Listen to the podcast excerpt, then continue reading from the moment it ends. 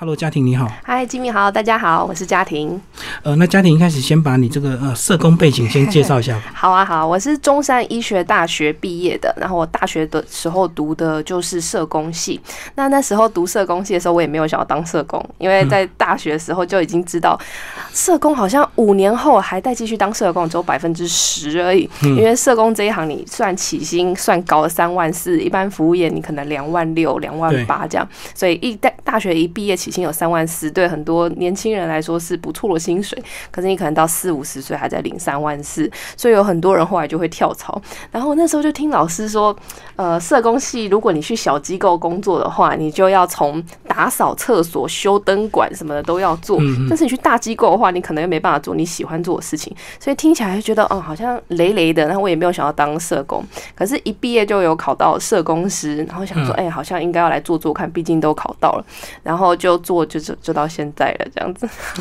所以其实一开始做社工都会有很多考量，对不对？对，你会担心养不养得活自己，然后你会担心呃有没有办法做你喜欢做的事情，然后你会担心你以后需要钱，你需要养家活口的话，这个薪水有没有办法这样子？而且还有这个风险考量，因为我们在街上如果看到这个街友啦，或者是游民，我们都会闪得远远的。可是你要主动去。接近他们。哎，老实讲这件事情，我还蛮想跟大家补充。很多人会觉得就是当游民社工很危险啊之类。可是我，虽然这句话好像不能讲，好像有一种诅咒，说你要是说了你都没有怎样的话，你之后就会怎么样？对，但是我做游民社工，我这四年多的时间，我还没有。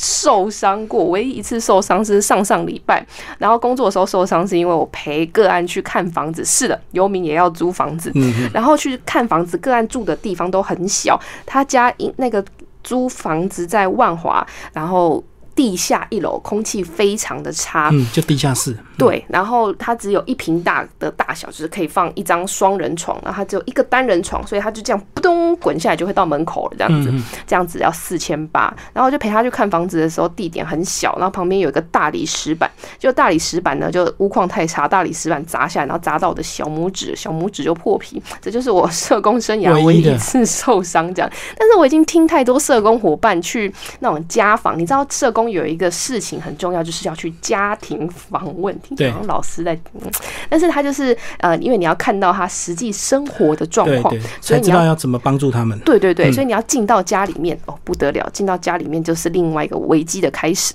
像有人会磨刀，比方说社工要访抚养相关的案子，他就一边磨刀一边说：“社工，你今天来有什么事情啊？”就有点在那个那种威胁，但他没有，他只是一边磨刀一边跟你讲。可是你心里就会有点恐惧，就对。对，然后又或者家里有大狼狗之类的，因为你在家里面去家访真的是很危险，你门关起来在里面被打、被杀、被强奸都没有人会知道。可是我们游民社工，我们去访的地点，游民嘛没有家，就是在车站啦，到处找人。对，在公共场所，所以公共场所有警察会巡逻，然后有什么事情的话，其实旁边的游民也会帮你，因为他知道你是来为他好的。对，所以我目前还真心觉得街头上反而比家里面还要。安全，因为它是一个公共场所，这样子。那呃，就算出入比较暗的地方，的确是晚上的时候，的确心里会有点毛毛的，因为有时候有一些个案会在什么福德庙的神像的后面，然后在那边，对，所以的确走去的时候心里会有点毛毛的，但是。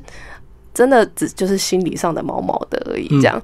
那我觉得很有趣的是，很多人会觉得游民很危险啊之类的。一开始的时候做这工作，的确老板没有想要录用我，所以我的一开始去应征的时候，人家说主管就跟我说。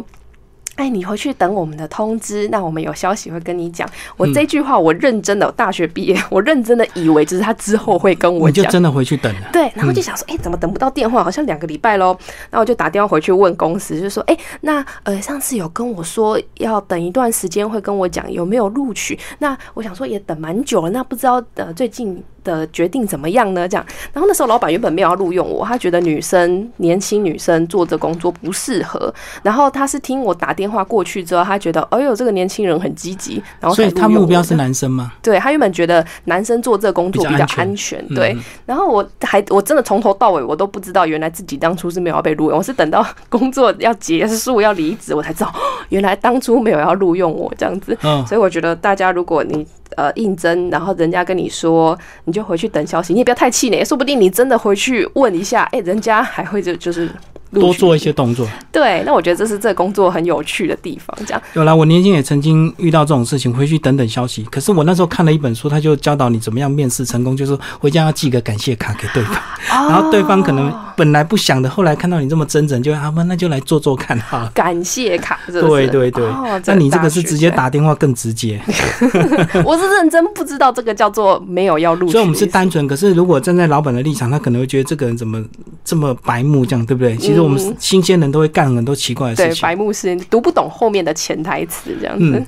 那其实这本书主要是呃，因为你这个在这个机构服务跟他们接触延伸出来的这么多的一个故事，那先把你们这个机构先稍微介绍一下，芒草新慈善协会。好啊，好啊，我服务的协会叫社团法人台湾芒草心慈善协会。大家会好奇，它是公部门的还是私人的民间社团？我们是一个民间的呃慈慈善机构对慈善嗯单位。那我们单位有一些方案会有接受政府的补助，像我们有一个活动叫做自立资源中心，我们总共有二十个床位，那政府会补助我们呃一个社工的薪水，然后还有这个呃自立资源中心的。那个叫什么房租水电这样，嗯但是大家也会知道，如果你要在里面养一些人的话，房租水电当然是远远不够啦，所以我们还要再自己去募款。是那我们有很多不同的计划，也都会去跟不同的单位来投经费，但是全部都是以呃会直接接触到服务对象为主的。所以，我们芒草心的组成超扁平，我们就一群社工，一群工作人员这样子。那工作内容呢，会有刚刚讲的自立资源中心，就是我们有免费的地方，那游民可以过来住，那他住的过程中都不用付钱。他住的过程中还必须 必须接受社工的辅导，就是你一督定要导就对，对一定要有些规矩嘛。对你嗯一定要去找工作，然后啊、呃或者是你要配合社工，像储蓄等等。那如果没有这些工作目标的话，就没就不会收，因为床位只有二十个，但是你知道台北的游民其实会有到七八百个，嗯所以这边主要是留有自立意愿的人这样子。那他在我们这边住可以存到房租之后，就会搬出去租房子，嗯所以我们也会再提供给他房租。那目的是希望他从这边存钱之后出去就可以独立，对，依照自己的职业收入来赚养活自己，但事情当然没有这么简单，因为我们有很多的服务对象出去之后做的都是呃劳动力高，然后取代性高，高的。嗯对对对，所以他们很可能之后身体一个不好又会失业，然后就没有收入可以交房租，然后就流落到街头又上。回到街头。对，所以这个嗯流浪循环其实是非常容易形成的。那我们有很重要的事情，就是他虽然已经出去租房子，大家觉得他看起来不是游民，但是我们还是会持续的服务他，比方说继续帮他申请租屋补助啦，或者是呃继续帮他找下一份工作，或者是帮他连接一些医疗资源等等。所以其实我们的服务对象不是只有表面上看起来的二十个这么少，是很多很多个二十个。所以其实自立资源中心的社工，我看他们。我都觉得哦，好辛苦哦。就很多时候晚上的时候，个案会打来，然后你知道，不只是个案而已，其实家里面很多年纪大的长辈，他们身体不舒服啊，然后你就觉得啊，你身体不舒服，你就叫救护车。那我们的个案是打电话给社工，他就哦救我，然后就比较信任你们。对，然后电话就挂掉了。但是我在旁边听，我就觉得超错，要是没有接到这通电话怎么办？怎么办？对，所以社工这个工作其实是心理压力蛮大的。我那时候也接到一通个案的电话呢，那个我们的服务对象年纪都蛮大的，六十几岁。那他那时候就跟我说：“哦，他没办法带导览了，哦，今天身体不舒服。”我就说：“哎，那要不要帮你叫救护车？”他就说：“哦，不用，我试一下就好了。”我那时候觉得，嗯，喝醉酒，哎、我那时候在想到底是喝醉还是怎样，因为个案真的有很多状况。对，对，然后我就觉得还是叫救护车比较保险。结果呃，他说不用啊，不用啊，我就直接帮他叫。结果到现场发现他是中风，还好我没有让他真的去睡觉，他可能哦就醒不来了。对嗯所以真的有很多很多不同的状况会很需要人去陪伴，但这个是一般社会大众很难做到的事情，因为一般人顶多是出钱或者是出力或者是出物资资这样子。嗯，对，所以还其实还是会很需要有这样一群呃专业的人来直接服务。那这也是我们芒草心的宗旨，来协助这些个案。那我们也会做很多，像今天来这边就是要来跟大家宣传书。那我们会做出书或者是演讲这些事情。其实一开始很多人就会质疑我们说，你有这些资源，比方说我有这个时间写书的话，那为什么不拿这个时间去辅导更多的游民？或者是我们如果要拿钱来办讲座的话，为什么不把这些钱拿去买泡面发给给他他们吃就对。对，可是事实上，我们很多的服务对象在一离开这一扇门以后，他最直接面对到就是这个社会。到底要不要让他回去？比方说你要去找工作，比方说你要去找租的房子，你会遇到房东。那这些社会，这房东跟老板都是社会上的人嘛？嗯，他对游民如果一直都有一个负面的印象，就是你就是又脏又懒又臭，所以哦我没有要录用你。那这些人是没有办法踏出我们协会的大门，我们也不可能养他一辈子。嗯，所以这个。对社会发生，对我们来说是很重要而且很必要要做的事情，所以，我们芒草星才会除了直接服务以外，然后也做出书啊、演讲这样的事情。然后，我这一本书我觉得比较废啦，就很适合，呃，这是很轻松的书，里面就像我现在在跟你们碎碎念这样子，它就是整本碎碎念的过程，就是很多你的这个工作心得。对，所以我觉得如果你很不喜欢，或者是生活已经很很沉重了，然后想要读点轻松的书，那我觉得这本应该会蛮适合。你的上个厕所你就看完了，这样子。轻松归轻松啊，可是里面还是有很多心酸啊，因为很多这个呃个案可能你在写之后，现在已经不在了，对不对？对，像有一些服务对象，我这里面唯一一个没有匿名的就是小胖，不然其他对象我都呃改过名字，对，改还改两次，改到你跟我讲是谁，不能联想，对我还是想不到是谁这样，所以里面的呃个案小胖也是蛮有趣，我可以跟大家介绍小胖这个人吗？小胖已经不在，对，小胖不在，但是我很想用某一些方式来把他呃。让大家印象深刻的记下来，这样，因为他是一个非常有趣的人。小胖他这个人呢，人如其名，他就像他的绰号一样，外表有一点点胖胖的。然后他当初会变成游民，是因为他其实原本是在做捡资源回收的这个工作。那他捡资源回收的时候，他环境很脏嘛，所以他外表上背后他就长了一个很大的点啊，就是脓疡。那个脓疡又长得很深，就是看得到内脏的那个程度。那他。不知道要去哪里求助，然后也不知道，呃，看医生没有钱的话要怎么去看，所以他就在某一天晚上起灵机一动，觉得哎呀，那好像电视上有演过，他就会，他就拿着一把冷冻调理刀，然后他先找了一下家里面附近最生意最差的便利商店，然后去挑了便利商店里面一个。最没有人的时间，他就去站在柜台。他跟那个店员也蛮熟的，因为他平常捡资源回收，便利商店有很多东西。对，那店员还请他喝饮料，他就说抢劫。店员以为他在开玩笑，还给他就是两个人还喝得很高兴这样。然后等到饮料喝完，他也是很坚持跟店员说：“对，抢劫报警这样。”所以店员无奈啊，也劝不了人啊，你不要这样啊，不行，我就是要这样。所以后来警察就来了，那他也对于自己的犯行坦诚不，呃，就是很坦诚的讲，对对对，这个就跟新闻讲的。他就是要吃免费的老板，对不对？他就是要去治疗他背后的病，这样子。我那时候以为这种事情只会发生在电视上，或者只会发生在新闻里面，但我没有发现，原来这东西离我的生活这么近。原来我们旁边就有这样子的人。那后来花了六年的时间在监狱里面，也算很聪明了，这是治好了他背后的这个病啊。对，那他要出狱前，他就听人家说，如果你来蒙甲公园的话，那边呢有吃的东西，也有工作的地方，你可以在那边活得很好。因为他跟家人，家人也很不谅解他。怎么样会做这件抢劫这件事情？对，那我觉得我可以理解，因为如果我家被堆资源回收，我应该也是觉得很痛苦。这样，那他出狱之后，他就来到蒙甲公园，他就真的在里面做的风生水起，然后变成一个蒙甲公园的小工头这样子，里面做的有声有色。那虽然一个月收入也是蛮多的，可是。开销也大啦，因为你要公投，你要维持好跟大家的关系，就要跟人家欠人家钱。请客干嘛？对，然后有人困难，他来帮忙一下。对对对，所以他其实也是没有在没有能力来租房子，所以后来我们才把他介绍来芒草星，然后我们想办法安排他做领月薪的工作，但后来发现没有办法，因为他身上的癌症，他以前是。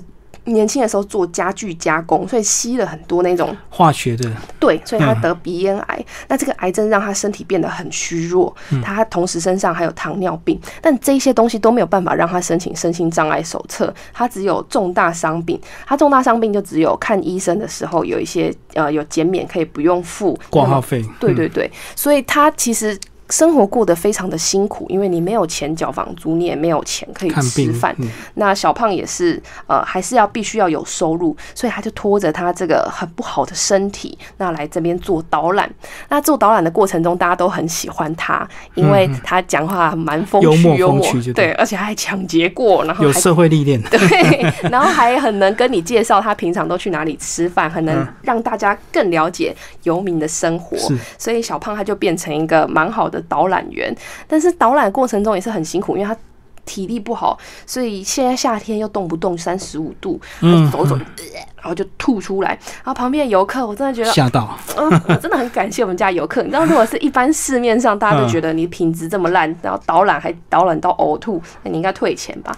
没有，我们没有任何一个游客在经历导览员状况不好说要求我们退钱。就是在包容，会包容他们。对，然后而且还会很认真跟我说，就是我想要给小胖一些呃小费，但是我又不想伤他的心，那可不可以麻烦你偷偷帮我加在导览费里面给他？嗯嗯然后或者是呃，他有一些物资，他说可不可以帮我把这个说是导览很好的奖品送给他？嗯他怕他觉得有一种被施舍的感觉。然后我们的游客人都超级好，甚至是参加完导览之后，还会跟小胖留电话，然后。变成一个他们平常时候会生活出去玩的朋友，所以我觉得可以做这份工作真的很幸福。你会遇到很多很善良的人。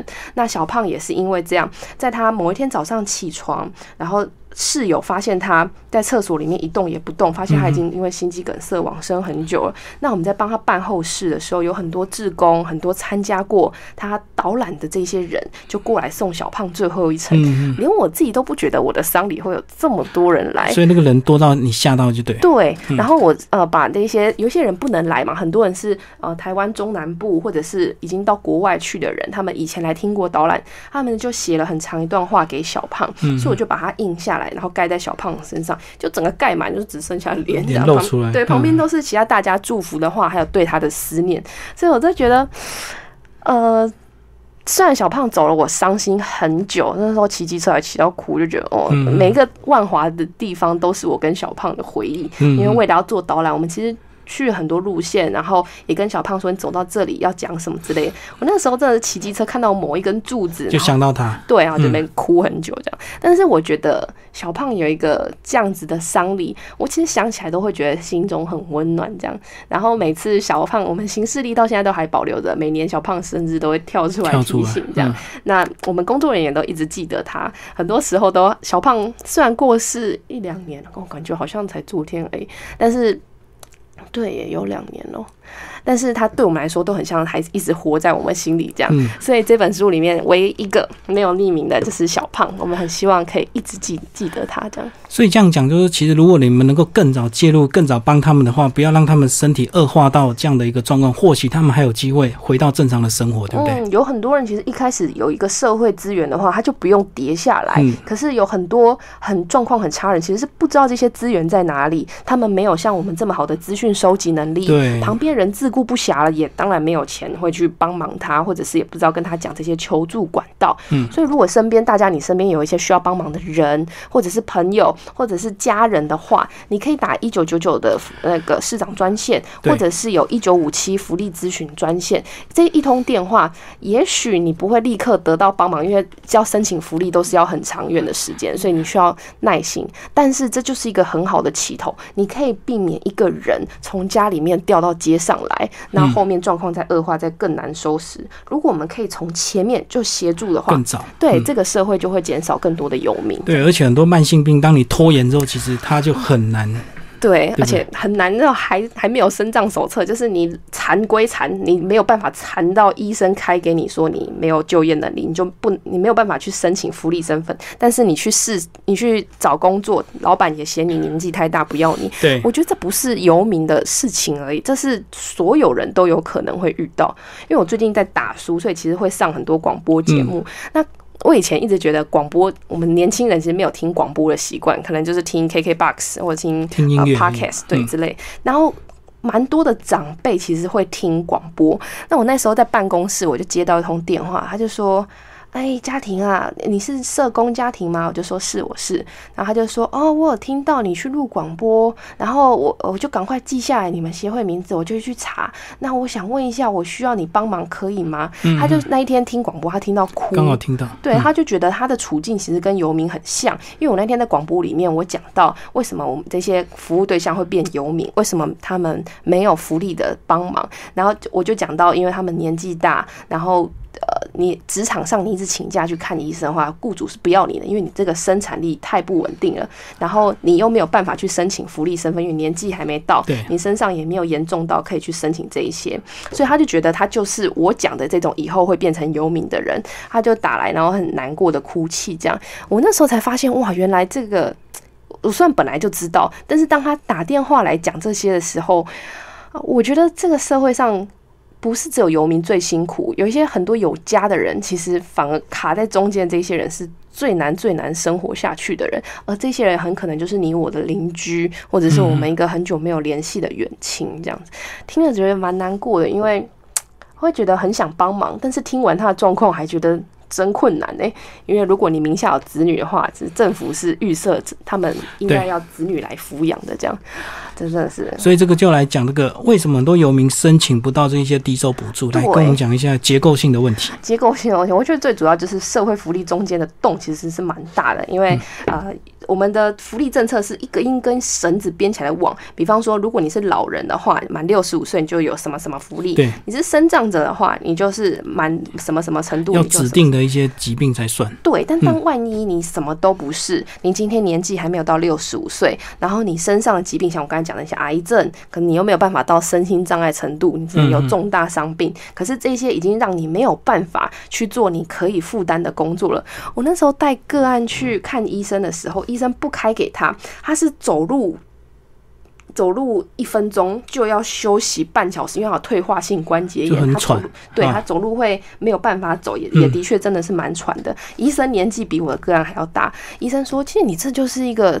正常的老化，你老化你，呃，像我年纪这么大，我也是一样在工作啊，所以我这个哈没有办法帮你开。的确，医生年纪很大，可是我们的个案年纪大，但是他学历跟医生当然是差很多。对啊，对啊。所以他们这些人其实身体一没有办法去做出工这些工作，马上就掉到街头上面。嗯。所以我们的服务对象那时候觉得啊，好辛苦，也没有办法开到呃。医生可以认可他没有工作能力，对诊断，然后年纪也还没有到，所以他目前能做的事情，如果要长远的福利来看，他真的只能在公园待到他六十五岁。那六十五岁之后呢？他真的可以申请到吗？不行，因为有很多人的身上有绑祖产，这个祖产是父母给你的持份，就你没有办法变卖，然后他也没有什么商业价值，但因为你身上持有了这些超过了这个国家规定的这个上限，所以你没有办法拿到任何的补助，或者是你名下有子女，但你不想告他们弃养，他就觉得哦，我年轻的时候已经亏待他们，我怎么可以？告他就没有切割，就对，对，所以还是绑在一起，跟你的直系血亲。对，所以我年纪遇到最大的大概有八十岁，都还在流浪街头。我那时候心里很觉得很难过，因为他年纪跟我阿妈一样大，我好难想象今天我阿妈就是流浪街头的时候。旁边没有人帮他这样，但是我阿妈刚过世，所以特别容易触景伤情。但是呃，就跟这个阿妈说：“阿妈，那我们帮你找一个地方住好不好？”他又说：“不要，他只要他的家人来带他回去。”说这个街头上面状况真的很难，所以我听到很多人说，呃，游民都是懒惰不工作的时候，对刻板印象，对我脑中会立刻浮出这些阿妈的脸，这些退化性关节炎的脸，然后这些。过得很辛苦的人的脸，就会会有点生气，觉得他都已经这样了，那你怎么还可以这样讲？可是因为一般人不了解，你也不太可能去怪他们。而且你如果用那种怒气冲冲的神情跟人家讲话，是没有人要听的。所以我觉得社工这工作还蛮需要。嗯，情绪转换自己要调整啊。对，你要变成一个可以跟人家好好的说一个故事，让大家可以想象你遇到的人，或者是这些外表看起来脏脏臭臭，里面后面还有很多的故事。大家听完之后，其实那个态度是会转变的。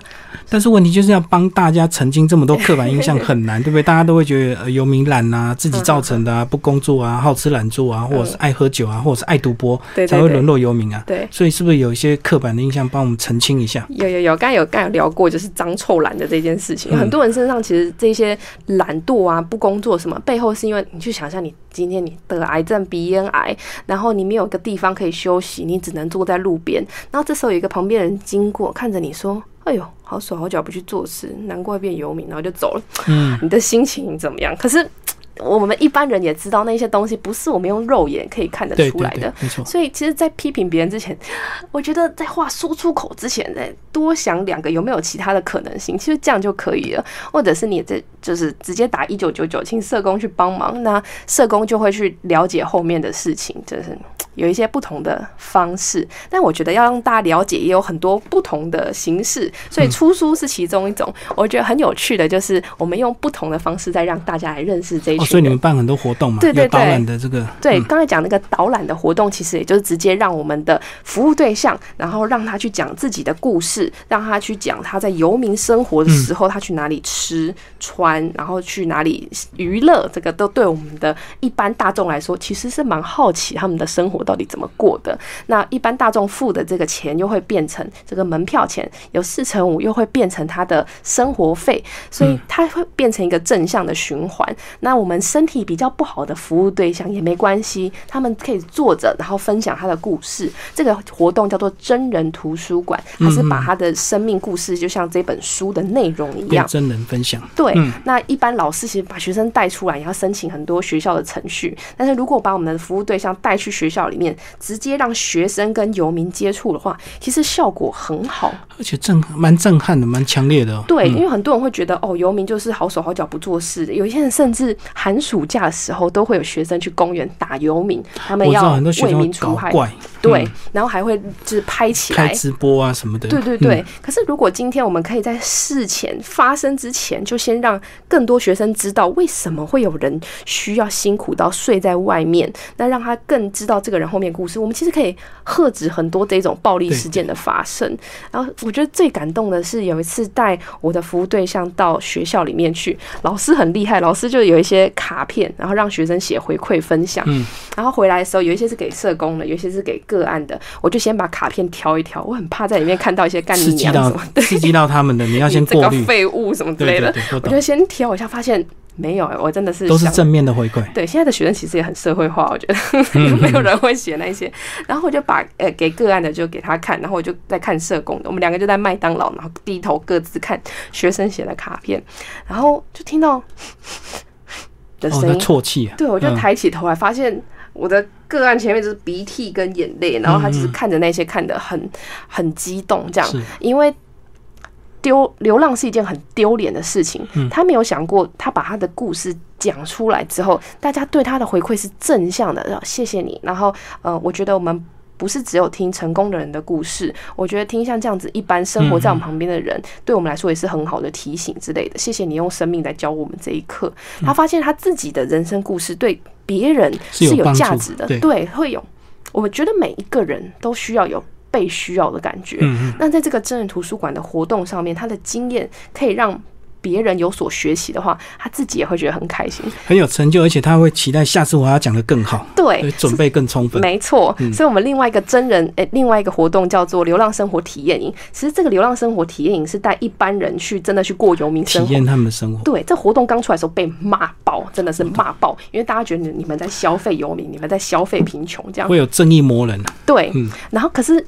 其实最喜欢办这个活动的，就是我们的活动的体验营老师的这些老师们，他其实就是我们的服务对象。那在这个两天一夜，以前有到四天三夜，在这个四天三夜过程中，他被人家叫做老师，然后他有有目呃义务要去保护这些学生，然后他要把他的人生的智慧传授给这些学生。他觉得被需要，然后被尊重，然后有人对他的人生是感到好奇的。所以每次体验营办完之后，我们的老师都会一直说。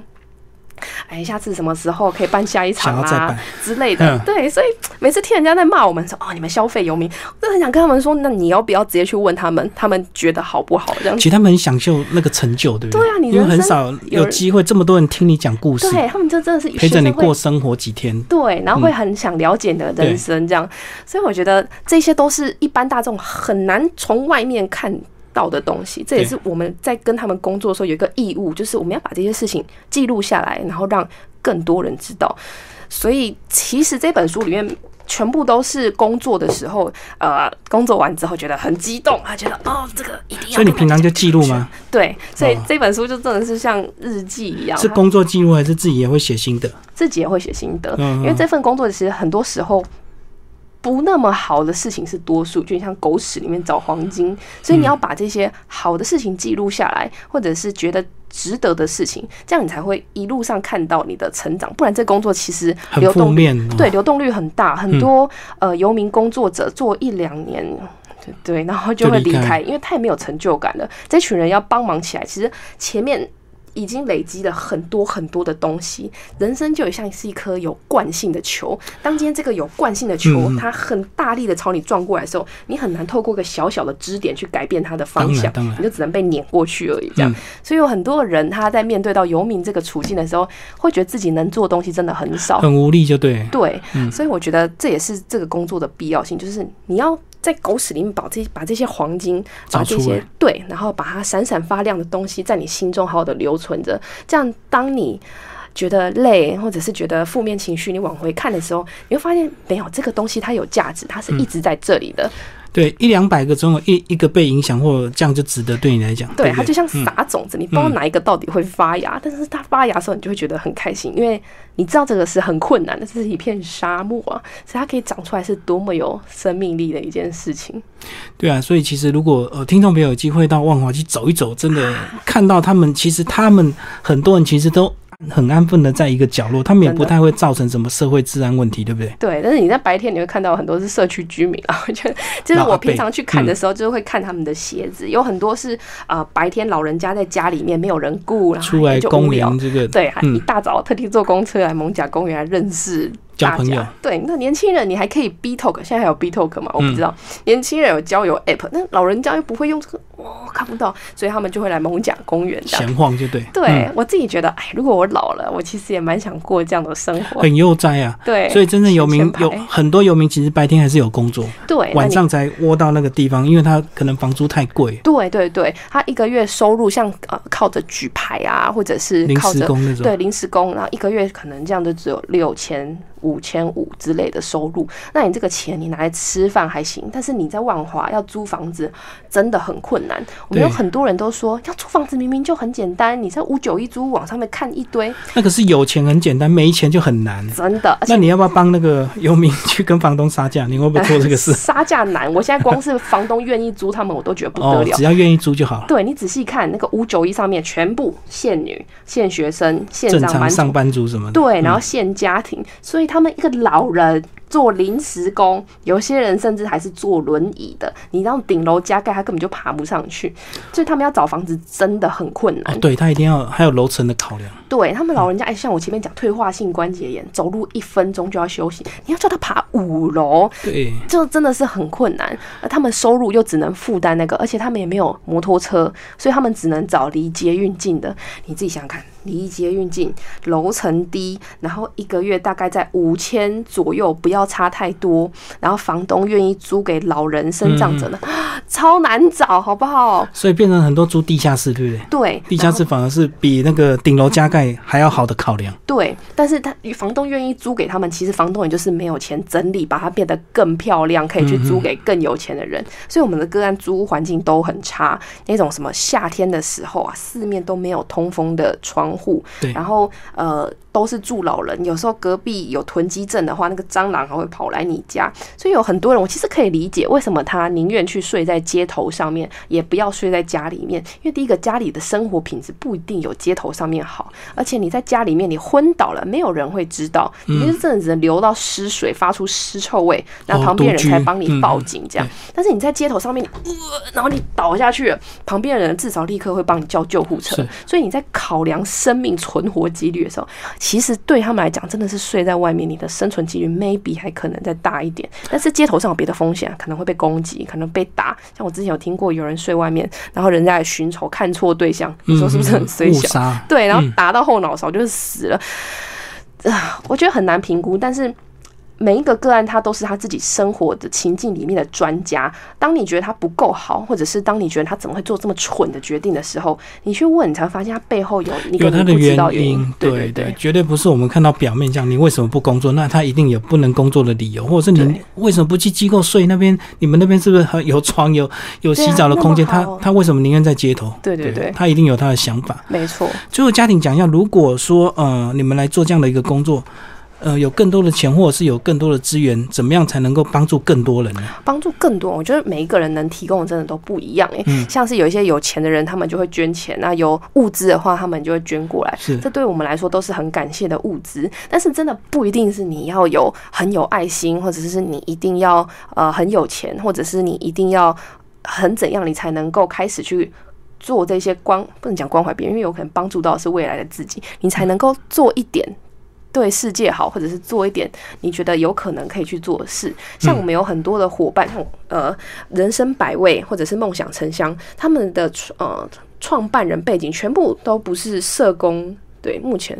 听到的很多都不是社工相关的背景，他们就是有一些人是读商的，有些人是读设计的，但大家凑在一起觉得，哎，我们好像可以再做一点事情，所以他们就从人生百味就开始做，像是街卖啊、石头汤计划。这个街卖是说开发商品，让开发社会需要的商品，让身体不方便的人去街头上面哦，让他们卖哦，对，让他们就有利润，就对，对对对。然后或者是做石头汤，就是我们把一些剩食，然后重新调理，然后重新变成食物之后。拿去街头上面跟这些大哥大姐们分享。那这些食物其实不是重点，因为你一个月才煮一次，早就饿都饿死了。重点是这个食物它可以串起人跟人之间的连接。他们是被关怀的。对对对，你们在一起吃饭的时候，你们就不再只是一个被帮助的人跟一个好心人，就是他是真的坐下来，然后去了解。彼此的人生，这样它可以让大家对于呃，你要提供帮助之前，你一定要先知道他到底的需求是什么，不然提供的帮助其实是没有用的。嗯，所以我觉得大家可以先从你擅长的事情、你愿意做的事情先开始做。那我们现在万华这边也有超多活动，像是刚才讲的街游导览啦、真人图书馆，或刚刚我们跟各位聊的人生百味的石头汤计划，或者是我们芒草心也有一些蒙家走状，我觉得可以先从了解他们开始。那你会发发现自己身上其实有很多的东西是可以贡献给这个社会的。那你在做的时候，你会有一种呃成就感，对你就会有成就感。你是被这个社会所需要的。我发现这个是社会上很多人或者甚至是有钱人很需要的一个东西。所以有时候我在听，因为我们工作会去跟一些比较有钱的团体会有接触啊之类，他们对，那他们。我很多时候觉得有钱人真的没有比较快乐，因为当你有钱之后，你会不知道来接触你的人到底是因为你吗，还是因为你身上有钱对？可是我们的服务对象好像 呃，在至少在这个部分，他们有其他的烦恼，但在这个部分上就是没有的。